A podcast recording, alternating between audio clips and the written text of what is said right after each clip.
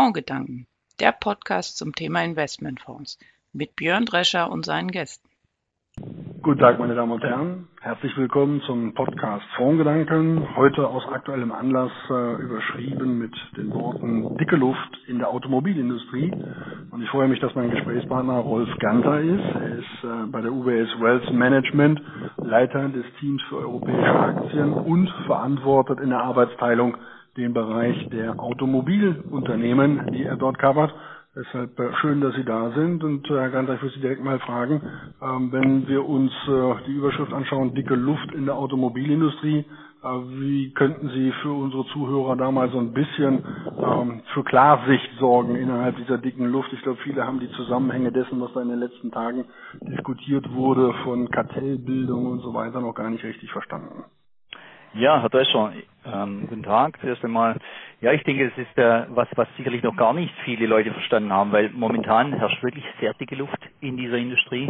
Warum? Äh, wenn wir nochmal rekapitulieren, vor knapp zwei Jahren, im September 2015, waren wir alle geschockt über den Dieselskandal.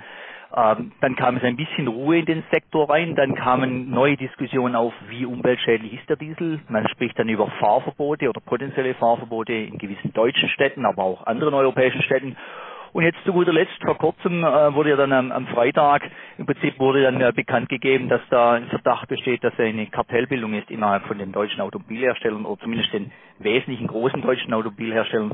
Und das führt eigentlich dazu, dass ja, muss man schon sagen, momentan das Vertrauen in den generell in den Sektor und was da momentan so abläuft, sicherlich sehr, sehr beschränkt ist. Das heißt, man kann sprichwörtlich von dicker Luft reden. Jetzt, Sie haben gesagt, bringen wir ein bisschen mehr Klarheit oder vielleicht bessere Sicht rein. Da muss ich sagen, da stehen wir eigentlich derzeit ähm, eher am Anfang dieser ganzen Geschichte. Wenn Sie sagen, wir stehen am Anfang der Geschichte, dann wird sich mancher fragen, es wurde ja gestern korportiert, dass die erste Selbstanzeige schon aus dem September äh, 2016 vom Unternehmen VW gewesen sei. Äh, Frage, warum dauert das dann so lange, bis die Öffentlichkeit überhaupt davon erfährt? Ja, das werden wir schon dann mit dem, ich sage mal, Klarheit reinbringen. Also da kamen wirklich tatsächlich verschiedene Meldungen, ähm, unter anderem auch im, im Fernsehen, aber auch später, wo dann revidiert wurden. Zuerst dieses VW hätte das offengelegt im Juli 2016 schon, dann plötzlich hört man Daimler sei der erste gewesen, wo das offengelegt hätte. Also da sehen Sie schon, dass nicht komplette Klarheit herrscht und auch übrigens die Firmen bisher ja auch keine offizielle, ich sag mal, ähm, Erklärung abgegeben haben, was genau passiert ist. Und das ist schon ein, ein, Teil des Grundproblems. Das heißt, wir wissen also auf jeden Fall, die Geschichte herrscht seit 2016, ist es bekannt, zumindest den äh, gewissen Behörden ist es bekannt. Das heißt, diese Untersuchungen liefen oder laufen und alles im Stillen und das äh, ja, führt eigentlich vielleicht nicht unbedingt dazu, zusätzlich das Vertrauen zu erhöhen, wo wir da eigentlich stehen und die, die notwendige Visibilität zu schauen, um was es da eigentlich, oder zu erhalten, um was es da eigentlich am Schluss geht wenn man da von Kartellbildung spricht und von Kartellbildung hört, stellt sich für viele die Frage, wo fängt denn ein Kartell an? Dass sich grundsätzlich Leute innerhalb einer Industrie mal austauschen, was der eine macht und vorhat. Ähm, ich sage mal, das kann er spätestens sehen, äh, wenn der seine Könige über die Straße schickt. Ähm, aber äh, wo würden Sie sagen, da fängt Kartellbildung an, das ist unzulässig und wo ist das, wo man sagt, warum soll man nicht in eine gemeinschaftliche Richtung forschen und sich über seine Modellpaletten mal austauschen, was man so vorhat? Ja, also ich glaube, ich habe selber dreimal in der Automobilindustrie gearbeitet, damals auch als Student, auch unter anderem in Forschung und Entwicklung. Und man, jeder weiß, dass die, die deutsche Autoindustrie zusammenarbeitet. Und zwar zusammenarbeitet, um wirklich, ich sage mal, zum Nutzen vom Kunden ähm, da entsprechend da voranzukommen. Und das sieht man ja auch in den Produkten. Also ich glaube, Made in Germany, die deutschen Automobile müssen sich ja vor nichts verstecken aus diesem, auf diesem Planeten. Und das ist sicherlich auch das, was die Kunden dann erwartet haben und wo dann jeder davon profitiert hat. Jetzt, wann überschreiten wir diese Grenze? Wir überschreiten dann die Grenze, wenn wir damit eigentlich einen Schaden dem, ich sag mal, dem Wettbewerber oder dem Konsument im Prinzip zufügen. Und da ist eigentlich die Frage, und das werden jetzt dann wirklich die Behörden und dann vielleicht dann endgültig auch die Gerichte erklären müssen, ist da wirklich Schaden entstanden oder nicht? Also momentan, das haben Sie dann auch gesehen, den zwei Börsentagen am Freitag und am äh, Montag, den 24.07., da war der Markt nicht ganz klar der Meinung, es ist Schaden entstanden. Die, die Aktien haben reagiert nach unten. Und äh, am Schluss ähm, gilt eigentlich immer noch die Unschuldsvermutung, das ist ganz klar. Aber da geht es dann wirklich darum zu klären, haben diese Arbeitsgruppen, man spricht da anscheinend ja über mehr als 60 Arbeitsgruppen gemäß dem äh, Spiegel, äh, die da über Jahre oder sogar Jahrzehnte zusammengearbeitet haben, wurde da am Schluss Dinge vereinbart, die im Prinzip dann zu zu Lasten des, wie gesagt, Konsumenten oder des Wettbewerbs entschieden worden sind. Und dann, dann wird es eigentlich ähm, interessant, was dann entsprechend für ein Strafmaß auf die Firmen zukommen kann. Mhm. Das Thema ähm, Schaden und Strafen hängt natürlich irgendwo zusammen. Ähm, jetzt ist automatisch die Rede davon, dass da, ich sag mal, bis zu zwei oder vielleicht sogar dreistellige Milliardenbeträge entstehen können, da sich äh, gerade aus Brüssel solche, solche Kartellstrafen eben am Umsatz der Unternehmen in dem Zeitraum orientieren. Ähm, das wirft natürlich die Frage auf, was ist der sag mal, maximale äh, Strafenansatz, der da gefunden werden könnte. Ja, also da kursieren momentan eigentlich sehr, sehr viele Zahlen in der Presse herum und auch in der Analystenwelt, das kann ich Ihnen sagen, weil ich sag mal, nehmen wir mal also wirklich an, die Firmen werden als schuldig befunden, dann würde ich mal auf jeden Fall einen niedrigen Betrag ansetzen. Nehmen wir mal an, eine Milliarde pro Firma ist sicherlich, ähm, ich denke, wenn man das Größenausmaß anschaut, ist sicherlich gerechtfertigt. Aber wie gesagt, nach oben ähm, müssen wir schauen, was ist der, was ist der Deckel. Und da scheint ja in Europa eine gewisse Regelung äh, vorzuherrschen, dass es bis zu 10 Prozent des Umsatzes sein könnte. Das heißt, wenn wir mal davon ausgehen, wir haben Firmen, die teilweise 150 oder 200 Milliarden Umsatz machen pro Jahr, dann könnte das eigentlich ein signifikanter, also ich sage mal 15 bis 20 Milliarden Betrag sein. Jetzt, das sind ja immer theoretische Ansätze. Ähm, am Schluss muss man sich auch sagen, ähm, äh, muss man schauen, was ist denn wirklich vertretbar und wo ist denn auch der Schaden oder ist überhaupt ein Schaden entstanden. Aber ich denke, in dieser Bandbreite zwischen 1 und 15 Milliarden pro involvierte Firma könnten wir uns sicherlich bewegen, zwischen Minimum und Maximum Strafmaß. Ja. Also Sie sehen, es ist eine, eine sehr große Bandbreite, aber wie gesagt, der Informationsgehalt auch zu diesem Zeitpunkt ist ja noch sehr, sehr, sehr dürftig. Schaden ist aber in dem Zusammenhang nicht nur das, was diese Unternehmen unter Umständen ihren Wettbewerbern zugefügt haben und dem Verbraucher, sondern auch die Frage dessen, was sie sich selbst zugefügt haben. Stichwort Image. Ähm, gehen Sie davon aus, dass egal wie diese Nummer ausgeht, das Image deutscher Automobilindustrie, äh, die ja nun weltweit ähm, als eines der führenden Industriekomplexe gilt und äh, vor allen Dingen auch für Made in Germany steht, äh, dass das elementar beschädigt ist in diesem Zusammenhang?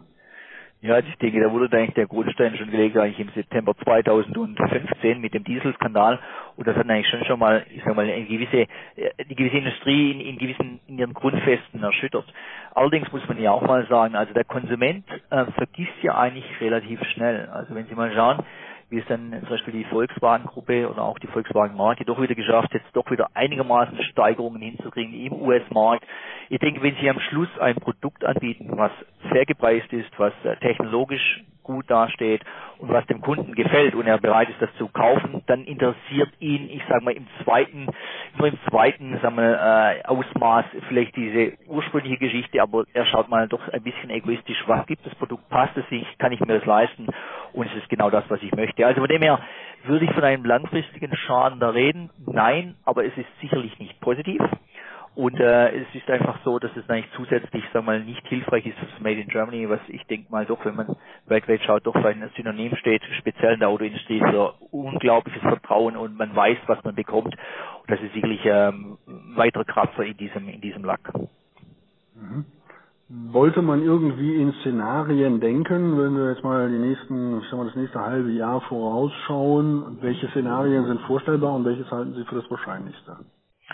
Also wir haben ja noch einige Dinge in den nächsten paar Tagen vor uns. Also zum einen ähm, kommt Stuttgart, wird eine Gerichtsentscheidung kommen am Freitag, ähm, wo es zum heißt, wie sieht es aus mit dem Dieselfahrverbot? Dann haben wir am 2. August eine sehr weitreichende Entscheidung in Deutschland, oder zumindest mal ein, ein Gipfel, den Dieselgipfel nenne ich den mal, wo man sich unterhält über die Zukunft des Diesels und äh, wie sich die deutsche Industrie da positioniert und was sie macht, um sagen wir, die gewissen Emissionen der Dieselfahrzeuge zu reduzieren. Und ich glaube, das sind ganz, ganz wichtige also Daten, die in den nächsten, ich sage mal, sieben Tagen auf uns zukommen, wo eigentlich hier wegweisend sind, was das bedeutet für die deutsche Industrie, weil ich glaube, man darf nicht vergessen, dass speziell die deutsche Automobilindustrie, die auch sehr viele hochwertige Fahrzeuge verkauft, doch sehr stark auf den Diesel gesetzt hat und dann sehr viele Fahrzeuge auch, wenn man schaut, den Anteil von Dieselfahrzeugen in ihren Verkäufen in Europa doch ein ganz wesentlicher Bestandteil sind. Also wenn man schaut, die Zukunft des Diesels ähm, ist sicherlich so, und das hört man ja auch von den verschiedenen Firmen, dass er sicherlich das, ich würde jetzt nicht gerade sagen, das Ende eingeläutet wird, wenn man einen mittelfristigen Horizont einnimmt, aber zumindest die Bedeutung ganz klar zurückgeht. Das sieht man schon jetzt in den Zulassungszahlen. Und wie gesagt, das, was dann beschlossen wird oder was man versucht hier umzusetzen, speziell in Deutschland, wird weiterhin bestimmen, wohin dann die Reise der, der speziell der deutschen Automobilhersteller geht. Der ein oder andere Kommentator dieser Szene hat äh, sich äh, heute oder gestern schon dahingehend geäußert, äh, dass man über die Systemrelevanz deutscher Autobauer für die deutsche Wirtschaft sprechen muss. Äh, und äh, damit verbinde ich die Frage an Sie. Wir stehen da vor den Bundestagswahlen auch äh, mit Blick auf die nächsten Monate. Äh, hat diese Industrie, sagen wir mal, eine gewisse Narrenfreiheit ähm, angesichts der Tatsache, für wie viele Arbeitsplätze sie in Deutschland steht und darf sie äh, damit rechnen, dass die Politik ihr alle Brücken baut, die man brücken kann? Ja, das ist eigentlich ein sehr wichtiger Punkt, den Sie da aufbringen, weil man muss ja auch sagen, also ganz klar, Deutschland ist Autos und Autos ist Deutschland. Ist jetzt vielleicht ein bisschen vereinfacht dargestellt, aber es ist klar, äh, Sie sehen nun schon in Beispiel im Volkswagen-Konzern, wo ja sogar die Politik im, im Aufsichtsrat sitzt, wir sehen eigentlich schon, dass wir immer, egal in welcher Regierung, sehr, ich sag mal, automobilfreundlich agiert haben, weil wir wissen in Deutschland, wie stark das Land von den, ich sag mal, arbeitskräftemäßig ähm, abhängig ist von dieser Industrie. Und nicht nur die direkte, sondern auch Sie auch die indirekten Bezüge, wie viele Zulieferer haben wir und wer hängt alles zusammen. Da kann man doch wirklich sagen, jeder sechste, siebte Arbeitsplatz hängt ja wirklich direkt oder indirekt in Deutschland vom Automobil ab. Also von dem her werden die Brücken gebaut. Sicherlich wird man ihnen, und das wird man ihnen eigentlich auch vorwerfen, hat man in der Vergangenheit vielleicht auch gewisse Dinge versäumt.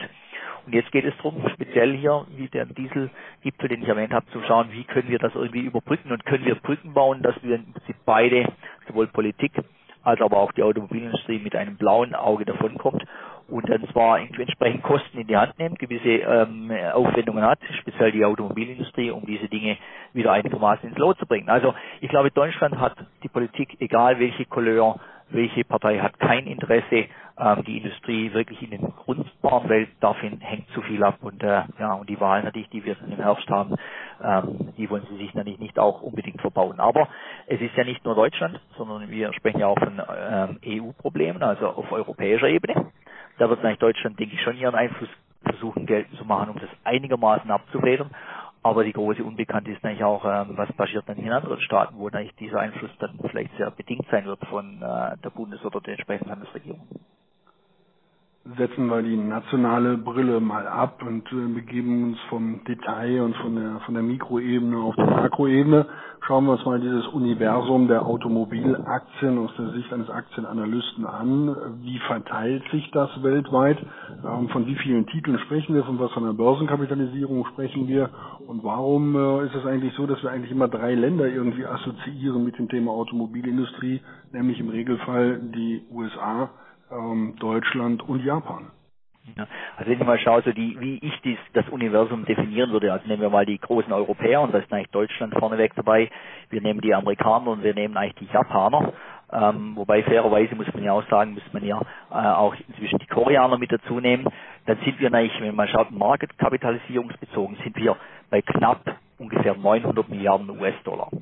Jetzt vergleichen Sie das mal mit einer Marktkapitalisierung von einer, von einer Apple oder einer Google oder Alphabet. Das heißt, wenn man mal sieht, dann sieht man eigentlich, dass, und das beinhaltet die großen, die Toyotas, die Hondas, die Daimlers dieser Welt, das sieht man eigentlich mal in einem globalen Kontext ist zwar die Autoindustrie sehr wichtig, wenn es darum geht, zum Beispiel Investitionen zu tätigen. Also ähm, da werden sehr viel gemacht, es wird sehr viel investiert in Forschung und Entwicklung, wo die Autoindustrie in den Top 20 Namen weltweit sicherlich sieben bis acht Namen stellt. Aber wenn man die Marktrelevanz anschaut, Marktkapitalisierung und das mal mit ein paar von den US-Tech-Werten vergleicht, da muss man sagen, der globale Automobilsektor ist eigentlich eher ein, äh, wie soll ich sagen, ein kleineres, ein kleineres Biest oder ein, ein kleinerer Spieler, was die Marktrelevanz anschaut. Ähm, die Spieler, wie gesagt, Japan, ähm, Korea, ähm, USA und Deutschland. Aber man sieht dann auch, ich sage mal, der große Elefant im Raum ist ganz klar hier die Toyota. Und man muss sich, glaube auch mal äh, vor Augen führen, Toyota ist ungefähr, wenn man mal die Marktkapitalisierung anschaut, ungefähr zweimal, 2,5 mal größer wie der, der größte Deutsche, das heißt wie die, wie die Daimler. Also nur damit man ein Gespür bekommt, wie groß eigentlich, äh, was für Größenordnung wir da eigentlich redet. Und dann im Gegenzug ist aber Toyota wieder ein Bruchteil, ungefähr ein Drittel bis Viertel, wie vielleicht eine, eine Apple oder eine Google dieser Welt. Was sind für Sie die großen Trends, äh, von denen diese Branche derzeit geprägt wird? Was sind die großen Entwicklungsschübe, das Innovationspotenzial? Also ganz klar, wenn Sie mal schauen, es geht der Weg hin zur Elektrifizierung. Ob wir das in Deutschland oder generell, ob wir das gut finden oder nicht. Und man kann immer fragen, wie der Strom produziert wird. Aber ganz klar, die Elektrifizierung wird sehr stark zunehmen. Zum einen, zum anderen die großen Diskussionen hinsichtlich autonomem Fahren. Das heißt, ähm, bis zu einem gewissen Grad, dass man selbstständig fährt, dass das Fahrzeug, der Computer, der Algorithmus selber das Fahrzeug steuert in gewissen Situationen zumindest. Und generell eigentlich auch die ganze Geschichte mit Konnektivität. Das heißt, wo wir uns im Prinzip mehr und mehr das Auto vielleicht als Büro nutzen oder so nutzen, dass wir uns zuerst überlegen, was für ein Smartphone habe ich und wie kann ich das in meinem Auto mit vernetzen, damit ich im Prinzip da äh, im Prinzip eins eins bin mit meinem Fahrzeug, nennen wir es mal so. Also ganz klar, die Technologie spielt eine große Rolle. Ich habe ja schon erwähnt, ähm, Forschung und Entwicklung, das ist die Autoindustrie sehr stark. Ähm, bei den großen ähm, Forschungsentwicklungs, ich sag mal, äh, Ausgebern dieser Welt, also was, was investiert wird in Forschung und Entwicklung. Und da sieht man ganz klar, es geht weniger um mechanische oder das traditionelle, ich sage mal der traditionelle Maschinenbau, es geht mehr um, wie vernetze ich mich, wie bringe ich die IT, Informationstechnologie und ich sage mal künstliche Intelligenz, die mir hilft bei autonomem Fahren, wie bringe ich die rein in diese Industrie. Und das sind wirklich momentan die Trends, die momentan an jeder Autoshow, sei es in Frankfurt, sei es im Genf Autoslang, sei es in Detroit, wo auch immer, oder sagen wir auch die Consumer Elektronikmesse, äh, die immer in Vegas stattfindet dieses Jahr, die sind inzwischen die treibenden Kräfte, wo es nur um Technologie geht und wie gesagt weniger um, um die Mechanik. Gibt es in dem Zusammenhang äh, weitere Trends, die sich beispielsweise so mit Übernahmen von Marken beschäftigen? Dabei meine ich jetzt gar nicht mal so aus äh, deutscher Sicht das Thema Opel äh, und Renault, sondern äh, ich sehe es mal unter dem Gesichtspunkt, äh, dass Marken äh, wie beispielsweise Range Rover heute zu Tata in Indien gehören. Darf man damit einen weiteren Konzentrationsprozess rechnen? Ja, also es gibt ja eigentlich sehr namhafte äh, Spieler in diesem Bereich, die das immer wieder in, in das Gespräch bekommen haben, dass eigentlich das ja eigentlich ein Unsinn ist, dass äh, jede Firma parallel Dinge entwickelt, ähm, in Milliarden an Kosten produziert und am Schluss am Schluss im Prinzip wäre es doch sinnvoller, wenn man in gewisse Kooperationen eingeht. Und wir haben jetzt ja gerade so eines mit dem Kartell in Deutschland oder dem, dem Vorwurf des Kartells. Aber ob es dann nicht Sinn macht, Firmen zu verbinden. Und ich denke, ja, es macht durchaus Sinn. Und ich glaube auch, wir werden äh, mit der Transaktion, die Sie angesprochen haben, Opel, die dann mit Peugeot zusammengeht, ähm, das auch mit dem, mit dem indischen Konzern Tata oder Volvo mit Geely, da haben wir ja schon gesehen, dass da etliches geht und es ist sicherlich nicht das Ende der Fahnenstange. Allerdings muss ich hinaus sagen, ähm, es gibt eigentlich auch viele Transaktionen in der Vergangenheit und wir hatten ja eine namhafte in Deutschland, im, im, im Schwäbischen, ähm, mit einem äh, amerikanischen Konzern in der Vergangenheit, wo einfach nicht äh, nicht gut ging. Also es war ja eine eine wie heißt es eine Ehe, die im Himmel gemacht wurde, aber ich glaube, das hat sich nicht bewahrheitet.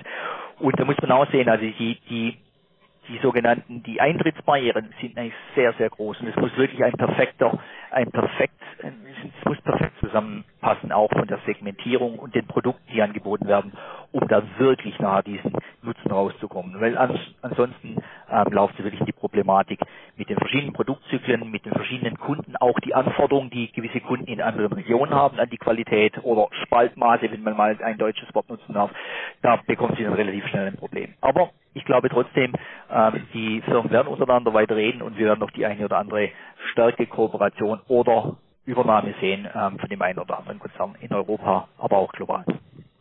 Sprechen wir über Bewertungen. Äh, es wird ja häufig da gesagt, die äh, Automobilaktien seien derzeit äh, unterbewertet, seien überhaupt nicht hoch bewertet. Ähm, wie würden Sie das Bewertungsniveau allgemein, wenn man das pauschal so sagen kann, für den, für den Sektor im Verhältnis zu anderen Sektoren sehen? Und wo sagen Sie, innerhalb der Branche müsste man mal schauen, ob das eine oder andere nicht über- oder unterbewertet ist? Da ist immer die Rede davon, Tesla sei ja überbewertet, ähm, so viel wert, ähm, obwohl sie die Absatzzahlen natürlich in keinster Weise erreichen können, auch nur ansatzweise äh, von großen deutschen Unternehmen wie große deutsche äh, Automobilkonzerne. Ja, also das ist eigentlich ein sehr interessanter Punkt, den Sie ansprechen. Warum? Weil grundsätzlich gebe ich Ihnen recht, wenn Sie die reinen Verhältniszahlen anschauen, also zum Beispiel Kurs-Gewinn-Verhältnis, da handelt, ich sage mal, auf äh, der europäische oder äh, Eurozonen-Automobilsektor, was eigentlich identisch ist, bei ungefähr 7,5 Mal ähm, das, die nächsten zwölf Monate Gewinn. Und das muss man mal in, ins Verhältnis setzen zu der Eurozone, die bei, bei ungefähr 15 Mal handelt. Das heißt, man kann sagen, momentan handelt eigentlich der Automobilsektor ungefähr auf dem halben Markt, Multiple, also halb so hoch wie der Markt. Jetzt heißt das automatisch, dass es günstig ist. Ähm, nein, wir denken nicht und ich äh, werde Ihnen auch gleich sagen, wir hatten von Anfang des Jahres auf dem sogenannten Basis äh, Konsumerdiskretionären Bereich und Automobil ist der wichtigste Teil im Konsumerdiskretionären Bereich, hatten wir einen negativen Blickwinkel und hatten das im April dann äh, hochgestuft auf neutral, aber Sie sehen, das ist also wir sind nie, wir waren eigentlich das ganze Jahr vorsichtig auf diesem Bereich. Wieso? Wir würden so argumentieren, es ist fair im Moment, äh, wo sich der Automobilbereich im Zyklus befindet. Warum? Die Märkte sind gelaufen, also mit Märkte meine ich die Absatzmärkte. Die Autozahlen sind wieder fast oder in manchen Ländern sogar über dem historischen Stand. Ähm, das Umsatzwachstum hat stattgefunden, das Gewinnwachstum, ganz wichtig, hat auch stattgefunden. Und jetzt fragen wir eigentlich, wann kommt dann wieder eine zyklische Welle? Also wann geht es eher mal wieder in die andere Richtung? Und da würden wir eigentlich sagen, gerade wenn man das Kurs-Gewinn-Verhältnis als, als Basis nimmt, sieht sehr günstig aus. Aber wenn man schaut, wo steht man im Zyklus, dann würden wir sagen, wie gesagt, es ist eine faire Bewertung und wir sehen eigentlich keine Veranlassung, jetzt im großen Stil draufzuspringen. Warum? Ganz einfach, wenn wir diese strukturellen Veränderungen nochmal anschauen. Also wie gesagt, Elektrifizierung, autonomes Fahren, Konnektivität, all diese Dinge, die kosten Unmengen an Geld, die die Firmen noch investieren müssen, in Investitionen, aber auch in Forschung und Entwicklung. Und das hält das Gewinnwachstum zurück. Und deswegen glauben wir, selbst nachdem, ich sag mal, dem dann die letzten paar Tage durch der Autosektor noch mal ein bisschen unter Druck gekommen ist, sehen wir eigentlich nicht die Veranlassung, jetzt zu sagen, jetzt ist es günstig genug, um, um darauf zu springen. Und das ist im Prinzip der Blickwinkel, den wir schon das ganze Jahr vertreten haben. Und äh, bis jetzt sind wir auch ganz gut damit gefahren. Wachstum, äh, wie wir alle gelernt haben, muss nicht immer positiv sein, kann auch negativ sein. Äh, es gibt ja immer wieder die Gerüchte von der Abkehr vom Auto die nächste Generation, die vor uns liegt, die der, ich sag mal, heute 30-Jährigen oder 20-Jährigen, ähm, die haben nicht mehr die Affinität zum Auto, wie wir das hätten. Äh, nur da, wo man auf die Mobilität wirklich angewiesen ist, aber das Auto sei kein Statussymbol mehr. Ähm, preisen Sie solche Sachen in Ihren äh, Gedankenmodellen mit ein? Ähm, und wie stehen Sie zu diesem vermeintlichen Trend? Also es ist sicherlich ein Trend, wo man sehr stark aufpassen muss. Zum einen, wo findet dieser Trend statt und wie lange dauert es, bis der Trend wirklich sich materialisiert. Also momentan, wenn wir mal schauen, dieses Jahr wird der Automobilbereich global, also die Zulassungszahlen bei knapp drei Prozent Wachstum liegen. Das heißt immer noch gut, sicherlich nicht mehr diese Wachstumsraten wie der Vergangenheit, aber wenn man mal vorausschaut, auch da sehen wir sicherlich, dass das Wachstum weiterhin volumentechnisch in Ordnung kommt. Jetzt äh, bleibt. Jetzt muss man mal schauen, wo, wo ist denn das, wo spielt denn das heute schon keine Rolle mehr oder so eine Rolle? Also wenn wir über, ich sage mal, den Konsument reden, da muss man sagen, wo findet das Wachstum statt? In den Schwellenländern. Und in den Schwellenländern gibt der Status einfach doch in vielen Ländern noch. Es ist was, wenn man entsprechend zum Beispiel ein deutsches Premium- oder Luxusprodukt fährt, man macht damit eine ganz klare Aussage.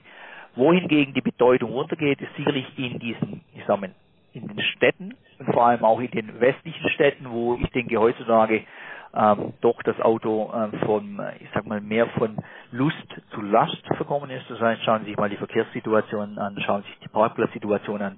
Und da würden wir ganz klar, oder machen wir schon den, den ganz klar diese Geschichte, dass da die Nachfrage nach Fahrzeugen sicherlich tendenziell, äh, nicht nur tendenziell, sondern sicherlich unter Druck kommt und auch bis zum gewissen Grad dieses Schlagwort Shared Mobility, also dass man Fahrzeuge teilt, sei es durch, ähm, durch solche Plattformen, die ja äh, doch inzwischen zuhauf sind, oder aber auch, ich sag mal, indem man sogar ein Fahrzeug teilt mit mehreren Insassen, wobei da muss ich sagen, das sehe ich jetzt weniger die Zukunft, aber speziell, dass nicht mehr jeder Haushalt vielleicht eins oder zwei Autos besitzt, sondern maximal eins oder sogar weniger und ist dann entsprechend teilt. Jetzt, was bedeutet das für die Industrie? Geht damit der Absatz runter? Nicht unbedingt, weil wenn man sich mal überlegt, äh, am Schluss kommt es darauf an, wie viele, wie viel werden die Fahrzeuge genutzt. Das heißt, wie viele Kilometer oder Meilen werden die gefahren. Und ein Auto, das nächst mehr oder weniger im Dauerbetrieb ist, ständig genutzt wird über verschiedene Plattformen, Mobilitätsplattformen, das nutzt sich eigentlich wesentlich schneller ab. Das heißt, nach drei, vier Jahren, wenn Sie vielleicht 50.000 Kilometer im Jahr fahren, ist das Auto durch und äh, können es auch nicht mehr zumuten, weiterhin äh, zu nutzen, äh, einem, einem Konsumenten. Das heißt, der, der sogenannte Replacement Cycle, also der Ersatzbedarf, steigt sehr viel schneller an. Von dem her, ähm, wenn man mal schaut, netto, netto, was es dann für die Autoindustrie bedeutet, vielleicht mal eine kurze Delle, aber hinterher werden die Autos viel schneller ersetzt und somit summa summarum glaube ich, zum derzeitigen Zeitpunkt wird das das Geschäftsmodell der Automobilhersteller nicht zerstören. Es wird Veränderungen geben, aber es wird nicht von heute auf morgen, dass sich der Autoabsatz um 10 oder noch mehr Prozent nach unten bewegt. Die Wachstumsraten, die Sie gerade genannt haben, erinnern mich an einen Korrespondenten, der in Hongkong lebte und erzählte, dass seine Putzfrau bei ihm um Urlaub gebeten hätte, um ihren Führerschein machen zu können. Er hat gesagt, äh, wenn chinesische Putzfrauen anfangen, Führerscheine zu machen, dann hat die Automobilindustrie viel Freude und äh, das Klima der Welt ein Problem. Ähm, das vielleicht mal zu drei Prozent Wachstum. Frage zum Schluss an Sie, der Sie ja dann für andere Anlageempfehlungen daraus ableiten müssen. Was heißt das alles, worüber wir gesprochen haben? Was raten Sie Ihren Portfolio-Managern, was raten Sie Ihren Kunden jetzt im Umgang mit der Automobilindustrie? Welche ähm, Rolle gedenken Sie diesem Sektor zu und welche Empfehlungen leiten Sie daraus ab? Ja, also wie vorher schon erwähnt, wir waren das ganze Jahr 2017 keine Freunde dieses sogenannten Consumer Discretionary, also des ähm, konsumorientierten Sektors. Und daran wird sich ja die letzten Neuigkeiten, was wir zum Thema Kartell und Diesel halten, wird sich nicht ändern. Das heißt, wir forcieren nicht aktiv diesen Sektor, trotz dieser günstigen Bewertung, weil wir einfach glauben, diese Unsicherheiten bezüglich der ganzen Titelgeschichte, dieser Kartellgeschichte, aber auch natürlich die ganzen langfristigen technologischen Trends, wo noch sehr viel Geld kosten werden und wo doch auch neue Wettbewerber plötzlich auftauchen, die wir vor vielen Jahren noch nicht mal daran gedacht hätten, dass sie jemals äh, in Automobilindustrie als Hersteller oder vielleicht sogar Zulieferer auftreten, die werden diese Industrie weiter ähm, sehr auf Trab halten. Und wir glauben einfach, das rechtfertigt momentan nicht, dass man jetzt übermäßig großes Exposure gegenüber dem Automobilsektor aufbaut. Wir glauben einfach, äh, neutral heißt bei uns im Prinzip so die Gewichtung, was es in einem Portfolio, wie das auch in, in dem entsprechenden Benchmark ähm, entspricht. Das heißt, wenn man schaut, in, in dem deutschen Markt entspricht Autos ungefähr so knapp 13 Prozent. Das ist sicherlich das, was man auch halten kann. Aber wir würden jetzt nicht aktiv irgendwelches Auto-Exposure suchen oder da weiter aufbauen und jetzt sagen, jetzt kommt die, große Kaufgelegenheit, weil, äh, wie gesagt, die Unsicherheit momentan ist zu groß und wir glauben nicht, dass ähm, sich da ein großes Re-Rating einstellen wird, also dass die Aktien jetzt plötzlich ähm, nach oben weg explodieren würden. Das, das sehen wir derzeit nicht.